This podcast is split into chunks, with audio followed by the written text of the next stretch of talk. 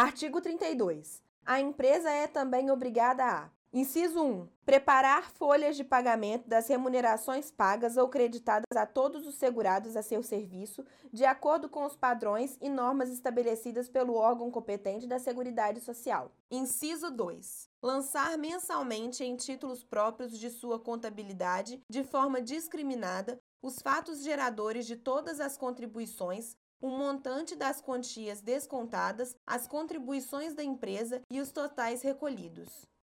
Inciso 3. Prestar à Secretaria da Receita Federal do Brasil todas as informações cadastrais, financeiras e contábeis de seu interesse na forma por ela estabelecida, bem como os esclarecimentos necessários à fiscalização.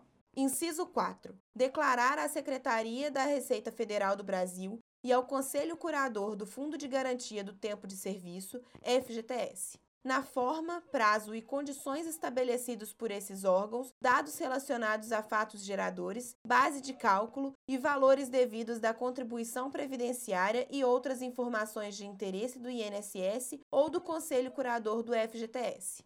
Inciso 5. Vetado. Inciso 6 comunicar mensalmente aos empregados, por intermédio de documento a ser definido em regulamento, os valores recolhidos sobre o total da sua remuneração ao INSS. Parágrafo 1. Revogado. Parágrafo 2. A declaração de que trata o inciso 4 do caput deste artigo constitui instrumento hábil e suficiente para a exigência do crédito tributário, e suas informações comporão a base de dados para fins de cálculo e concessão dos benefícios previdenciários. Parágrafo 3. Revogado. Parágrafo 4. Revogado. Parágrafo 5. Revogado. Parágrafo 6. Revogado. Parágrafo 7. Revogado. Parágrafo 8. Revogado.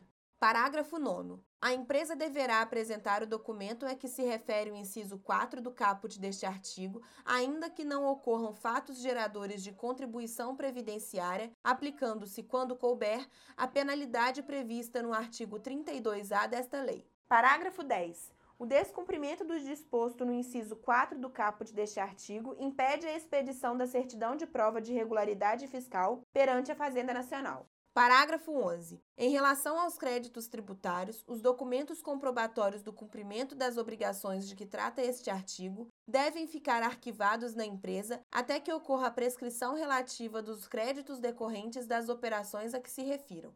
Parágrafo 12. Vetado.